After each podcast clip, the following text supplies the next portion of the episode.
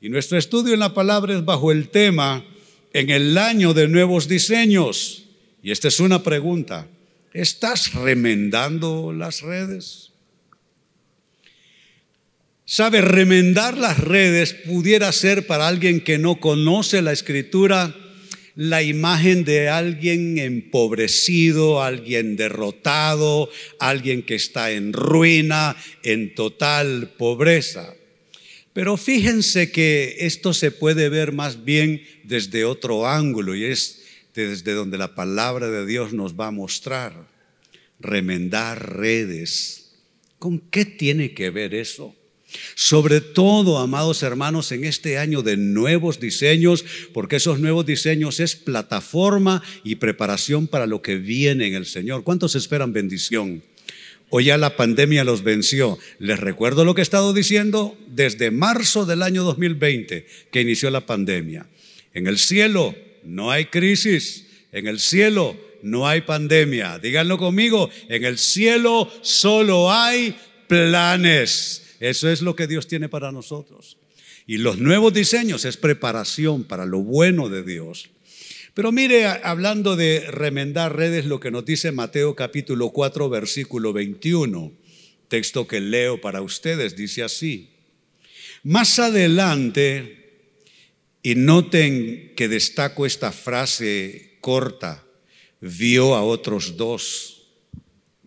Es el Dios de la Biblia que nos observa. Es el Dios que sabe quién es quién dentro de todo lo que es el grupo humano en todo lugar, en todo país, en todo escenario. Él sabe quién eres tú. Él sabe de dónde tú vienes. Él sabe lo que ha estado pasando contigo. Aún las cosas más íntimas tuyas que nadie más sabe, Dios lo sabe, Dios lo conoce. Y cuando encontramos en la escritura, vio a otros dos hermanos. Lo que está diciendo es que Él nos mira en blanco y negro, como las placas, cuando te toman placas para alguna parte de tu cuerpo, ahí está todo justo como está dentro tuyo.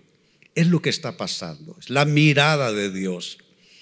Pues bien, dice, vio a otros dos hermanos, Jacobo y Juan, hijos de Zebedeo, que estaban con su padre en una barca, atención a lo que se describe, remendando las redes, remendando las redes. Y noten que puede haber una conexión entre lo que percibe Jesús de ellos y ese llamado que les hace. Jesús observa qué estás haciendo tú, qué estoy haciendo yo. Saben, en lo humano no somos pescadores, pero todos tenemos redes porque algo queremos conseguir en esta vida. De alguna manera todos somos pescadores. De alguna manera todos estamos lanzando las redes de nuestros esfuerzos, de nuestros anhelos, de nuestra lucha cotidiana. Es un lanzar redes, pero vamos que las redes se rompen a veces. Posiblemente hay gente aquí sentada o gente que me ve en la televisión o escucha en la radio que tiene redes rotas ahora. ¿Y qué haces tú con tus redes rotas? Yo no sé de ti, pero a mí se me han roto muy feo las redes en algunos capítulos de mi vida. ¿Y qué hace uno cuando las redes están rotas? Hay quienes renuncian a lo que han estado haciendo. Tiran las redes a un lado y se declaran en bancarrota. Se declaran derrotados. Pero hay algo que están haciendo esos hombres que capta tan poderosamente la atención y el corazón de Jesús que no puede hacer más que hacerles un llamado. Él quiere trabajar con gente así. Él quiere asociarse con gente así. Él quiere bendecir a gente así.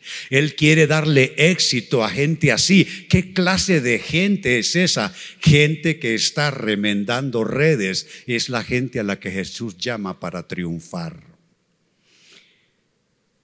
Pues a partir de esta escritura te hago la siguiente pregunta y está en pantalla para facilitarte su comprensión. ¿Dónde están? ¿Y qué son esas redes que tú debieras remendar mientras esperas tu mejor pesca? ¿Qué estás haciendo mientras esperas? Saben, cuando yo inicié esta iglesia, hoy día es un movimiento mundial sujeto a estudio por parte de los que estudian eh, las experiencias misioneras y eclesiásticas en el mundo. Pero cuando comencé este ministerio, una iglesia nada más era, la primera opinión que me dieron algunos colegas cuando yo cerré capítulo en la iglesia anterior y me dispuse a un nuevo capítulo es, ¿por qué no esperas? Pero no sé de ustedes, esperar si no estás haciendo algo provechoso te puede desgastar más, te puede deprimir una espera sin sentido, una espera sin propósito, sin ninguna acción constructiva. ¿Y saben qué hice yo? Me dediqué a reparar redes rápidamente para volver a empezar. No quise pausar tanto. Pero saben, yo encuentro que todos tenemos que descubrir qué son, dónde están las redes que debemos reparar en vista de qué? De esperar cosas buenas. Es que nadie debiera esperar bendición a brazos cruzados. Nadie debiera esperar una pesca maravillosa de bendición a base de estar deprimido, triste, solitario, amargado, disgustado, derrotado, eso no hace que Jesús llame a, esa persona. Pues con esta pregunta que la dejo gravitando en el ambiente, ¿cuáles son y qué son tus redes que debieras remendar mientras esperas bendición? Entremos a la pregunta principal del mensaje. ¿Cómo es la gente que remienda redes? ¿Cómo podemos caracterizar esa gente a la que Dios llama, a la que Jesús bendice. ¿Qué clase de gente es esa? Porque saben, la bendición en Dios no es una cosa genérica que nos llueve a todos. No, Dios bendice persona a persona, por nombre. Así como llamó por nombre a esos discípulos que los convirtió en sus apóstoles, así Dios indaga en cada persona ciertas condiciones que no es vida perfecta en ninguna manera, que no es no equivocarse nunca. No, no, no. Es simplemente lo que Jesús busca, es como una actitud y una disposición de corazón para entonces Jesús llamar a esa persona y bendecirla. ¿Cómo son entonces estas personas que remiendan sus redes? Atención a lo que sigue. En primer lugar, estas personas se parecen a Jesús. Esa es mi primera respuesta. Se parecen a Jesús. ¿Y en qué se parecen a Jesús? En que no dan nada por perdido. Yo ya he estado en alguna situación de la vida donde todo parecía darse por perdido. Y te, aseguro y te garantizo que tú has estado en el mismo, en la misma circunstancia, en la misma situación donde todo parece haberse venido abajo. Quizá un trabajo de varias décadas en una empresa te despiden cuando menos lo esperas y te quedas en el aire. O cualquiera de esas cosas que en el camino pareciera uno fracasa o se echan a perder. Pero saben, Jesús busca eso en nosotros sus discípulos, que nos parezcamos a Él en el sentido de no dar nada por perdido. ¿Y, cómo se demuestra que Jesús no da nada por perdido para que podamos imitarlo nosotros a Él? Nos lo dice Lucas capítulo 19 y verso 10. Dice, porque el Hijo del Hombre vino a buscar y a salvar, escuchen esto, lo que se había perdido. Yo en, mi propio nivel, porque ese es el nivel de Jesús, pero en mi propio nivel he tenido que ir a buscar cosas que se perdieron. Y déjeme darle una noticia. Usted en su propio nivel va a tener que ir a buscar cosas que parecen haberse perdido. ¿Cuál es mi oración? Yo, yo oro de lunes a viernes con personas de muchos países que se juntan conmigo a través de redes y plataformas. Y una de mis oraciones favoritas es esta, que lo enfermo sea sanado, que lo torcido sea enderezado y que lo perdido sea recuperado. Sabe, usted tiene que afrontar pérdidas que haya tenido, todos las tenemos, todos. No me venga usted con la historia de que usted se está conmiserando porque pobre de usted, si todos supiéramos lo que usted ha pasado, las cosas que usted ha perdido, perdóneme, pero todos hemos perdido cosas en esta vida, todos. Cosas valiosas y a veces se incluye a personas dentro de esas pérdidas.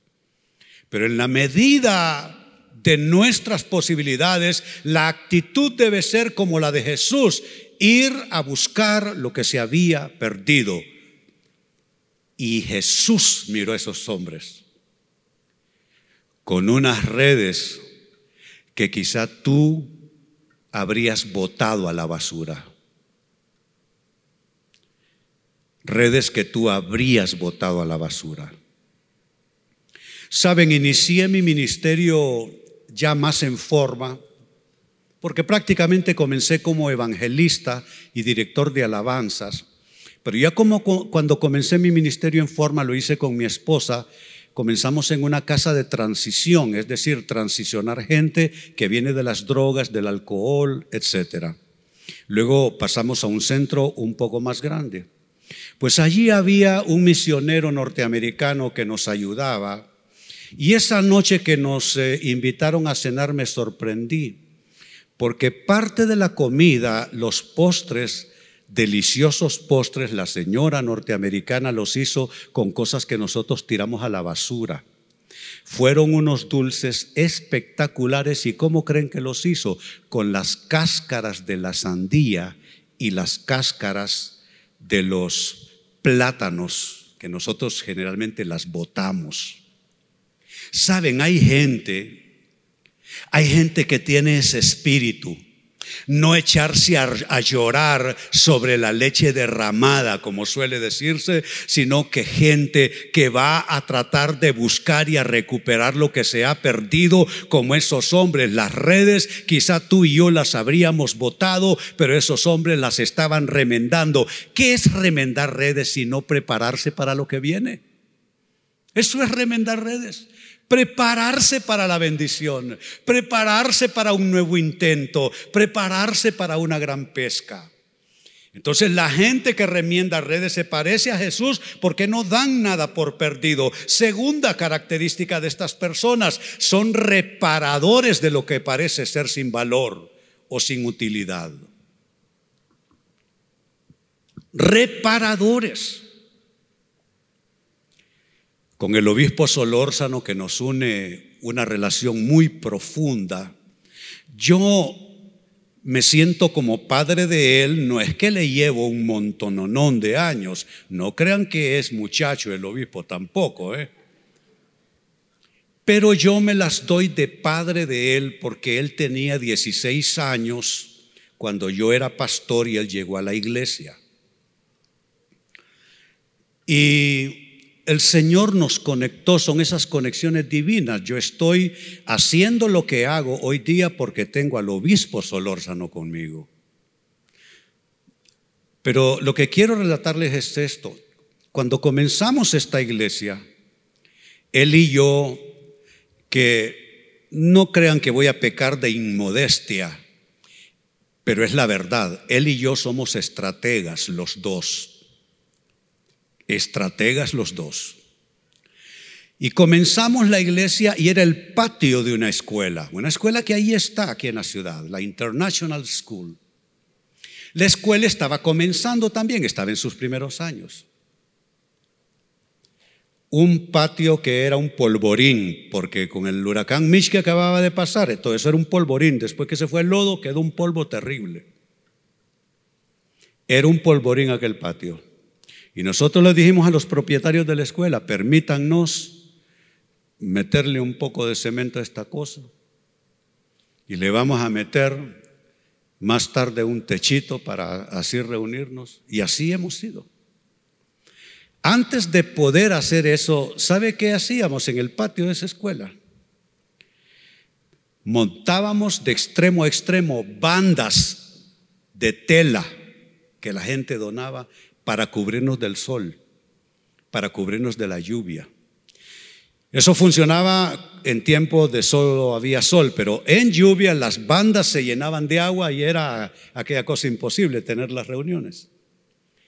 Entonces nosotros nos íbamos a los pasillos del, alrededor del patio y les decíamos a los hermanos, traigan televisores. Y allá llegaban hermanos con televisores y, y eran pasillos encuadrados alrededor del patio. Cada tantas filas un televisor, cada tantas filas un televisor, cada tantas filas un televisor y yo predicando desde un rinconcito. ¿Sabe? Dios busca esa actitud frente a la vida. Dios busca gente que esté dispuesta a reparar lo que parece no tener valor, lo que parece estar perdido o no tener utilidad. Eso a mí Dios me lo ha enseñado desde siempre, desde siempre. Lo dice la Biblia, Isaías capítulo 58, segunda parte del verso 12, serás llamado. Mire cómo lo está diciendo el profeta Isaías. Serás llamado reparador de muros derruidos, restaurador de calles transitables. Ese es tu nombre. Tu nombre no es llorar, lamentar, quejarte, seguir engrosando las filas de todos esos que en este país se viven quejando y un dedo no levantan para mejorar la cosa. Hablan a más no poder en contra de los políticos, pero los políticos solo son dignos representativos de la colectividad, que son irresponsables, nadie limpia su acera, nadie arregla nada y todos creen que papá gobierno tiene que venir a arreglárselo. Yo no crecí así, yo no aprendí así. Yo aprendí que uno arregla su acera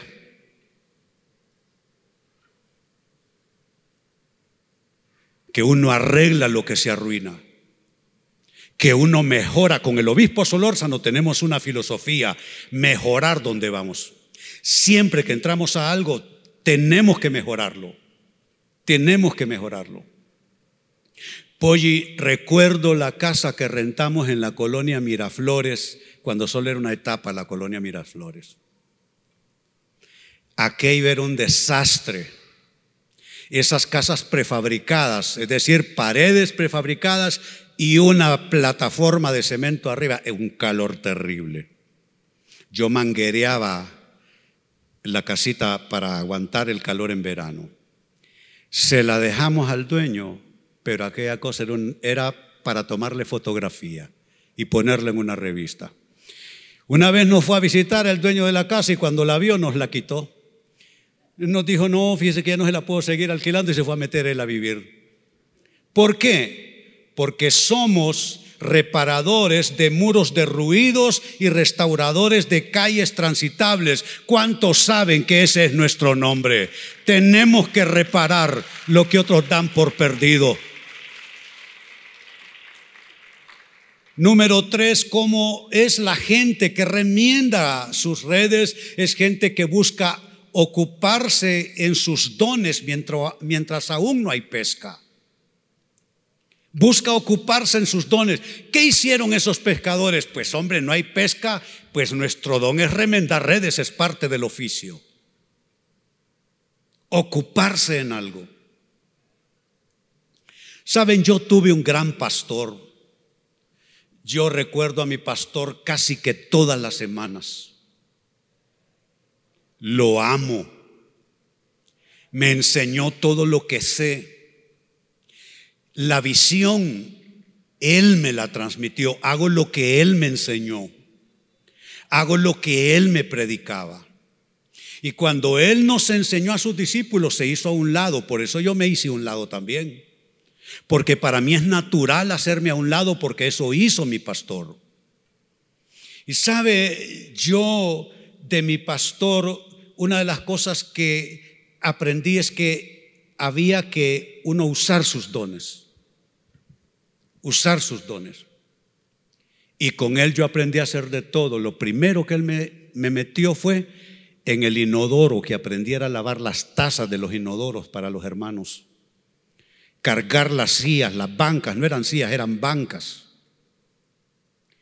Yo fui el primer sonidista de la iglesia. El primer sonidista. Estaba con la guitarra y tenía la consolita del audio eh, eh, eh, modulando. Sabe, hay que ocupar nuestros dones. ¿Qué sabes hacer? Te despidieron del trabajo, pero ¿qué sabes hacer? ¿Hay algo que sepas hacer? ¿Que te pueda servir? Esta pandemia es, es un escenario que nos pone un poco a inventar la vida, a ver cómo sale uno adelante. Y aquellos que son de los que remiendan redes buscan ocuparse en sus dones mientras aún no hay pesca. Y mire cómo lo dice Pablo en su carta a Timoteo, primera de Timoteo capítulo 4, primera parte del verso 14 y verso 15. Dice, no descuides el don que hay en ti, que te fue dado. Te fue dado. Hay cosas que Dios te ha dado para que las uses úsalas. Úsalas. En todo lugar, no seas asalariado que en tu trabajo solo haces lo que te toca y lo demás no te importa. Usa los dones que tienes. Si alguien no lo quiere hacer y tú sabes cómo hacerlo, hazlo tú. Si alguien no lo quiere arreglar y tú puedes arreglarlo, arréglalo tú. Usa los dones que tienes. Úsalos. He sido pastor por 45 años aproximadamente. Y soy adulto mayor y ¿saben cuántas veces predico a la semana? 11 veces a la semana.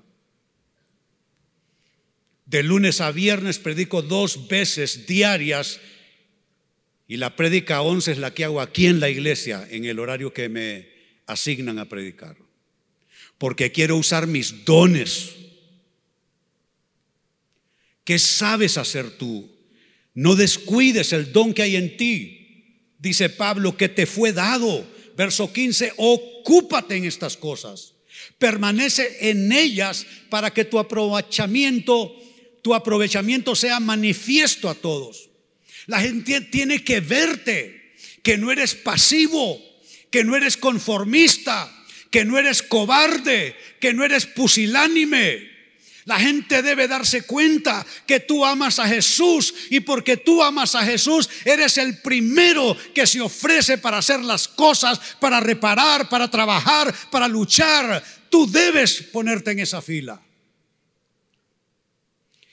La razón que Honduras no cambia es porque la gente solo, solo se queja y se queja y se queja y critica y cuando deja de criticar comienza de nuevo a quejarse y no hacen nada por mejorar la cosa. Cuando salimos de la International School, que yo no me quise dar, no me quise dar el, el lujo, la libertad de no pagar, aunque doña Berta y don Raúl Flores me recibieron con los brazos abiertos. Es una gratitud eterna que tengo con don Raúl Flores y su esposa doña Berta. Pero no quise darme el lujo de estar ahí sin pagar. Y pagábamos mes a mes conforme a nuestra capacidad. Y cuando salimos de la International School dejamos terminado lo que no sé hoy día cómo lo usarán, pero quedó siendo el gimnasio de la escuela. Nos casamos a los 19 años con Polly. 19 años. Yo la saqué del colegio. No volvió más por seguirme a mí. Sí. Recién casados, vivimos en un apartamentito, pero luego la cosa no estuvo tan bien y nos pasamos a vivir a casa de mamá. No quisimos el, darnos el lujo de no pagarle, le pagábamos a mamá por vivir en su casa. ¿De qué te estoy hablando? ¿Con qué tiene que ver esto? Que tu aprovechamiento sea manifiesto a todos.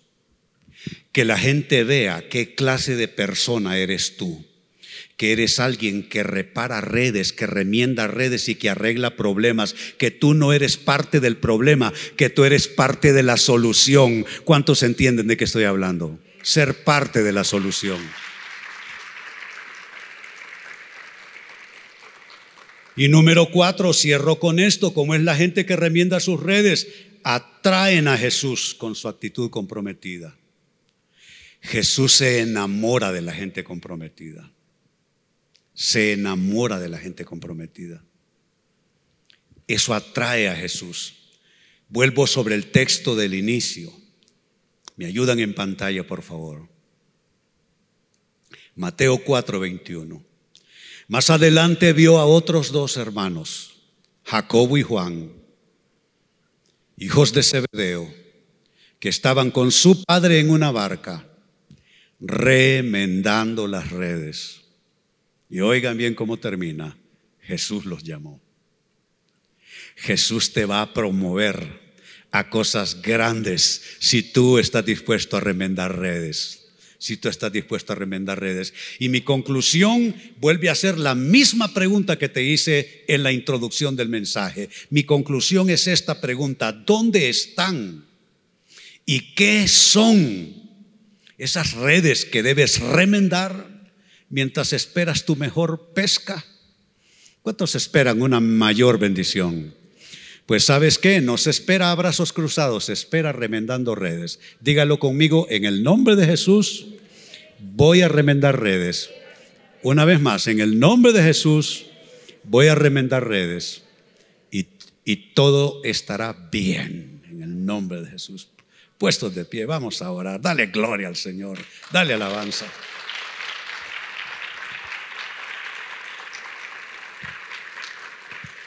Padre, yo te doy gracias en esta hora. Así como estaban Jacobo y Juan, hijos de Zebedeo, así estás tú delante de la presencia del Señor, hermano, hermana. Creo que hay redes que tiraste a un lado y no las remendaste. Vas a tener que retomarlas. Quizá están en casa, ¿Tendrán que ver esas redes con alguno de tus hijos? No lo sé. ¿Tendrán que ver esas redes con, con tu cónyuge? Que quizá hay algo que tú debiste hacer para esa persona y no lo has hecho y eso equivale a redes que deben ser remendadas. ¿Hay algo en tu vida espiritual que es una red que debes remendar? ¿Hay algo en tu relación con Dios que es una red que debes remendar? Hay algo en tu escenario laboral que has estado obviando, que has estado dándole la espalda, mirando para otro lado. Y allí en ese trabajo que Dios te dio está una de las redes que tú debes remendar. ¿Tendrás alguna red que remendar aquí en la iglesia? Puede ser. Padre, yo bendigo a cada hombre y mujer que está al alcance de mi voz. Y vengo a pedirte, Señor, que nos des el discernimiento como para identificar dónde están esas redes que remendar en espera de una gran pesca de bendición. Hermano, hermana, le hablo al mar donde está tu bendición y le digo a esos peces de tu bendición que se acerquen a tu red, que vengan de donde, de donde quiera que estén esos peces de tu pesca, esos peces de tu bendición, que vengan hasta tu red. Pero te pido por tu bien que esas redes no estén rotas. Te pido por tu propio bien para que no se te escape la bendición que esas redes estén remendadas. Salen esta noche de la iglesia y corre a buscar cada red que necesites remendar, tu vida de oración, o es tu comunión con la palabra, o es algo en tu familia, o es algo en tu vida espiritual, tu caminar cristiano.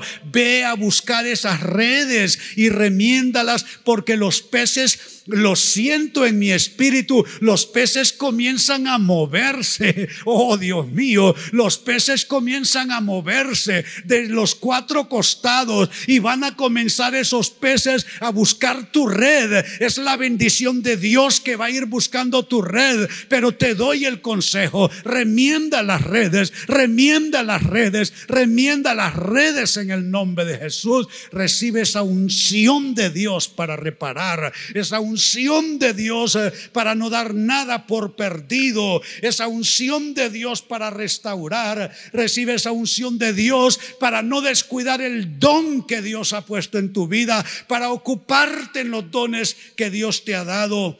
Y Él te, te promoverá a otro nivel superior de donde estás. Así te bendigo hermano, hermana, alza tus manos y recibe lo de Dios. Así te bendigo en el nombre del Padre y del Hijo y del Espíritu Santo. Y ayúdenme y digan tres veces conmigo, recibo de Dios, recibo de Dios, recibo de Dios en el nombre de Jesús. Aleluya. Dale gloria. Dale alabanza al Señor. Aleluya. Aleluya. Qué lindo venir a estar con ustedes el día viernes. Me gusta este horario de celebración. El Señor les bendiga.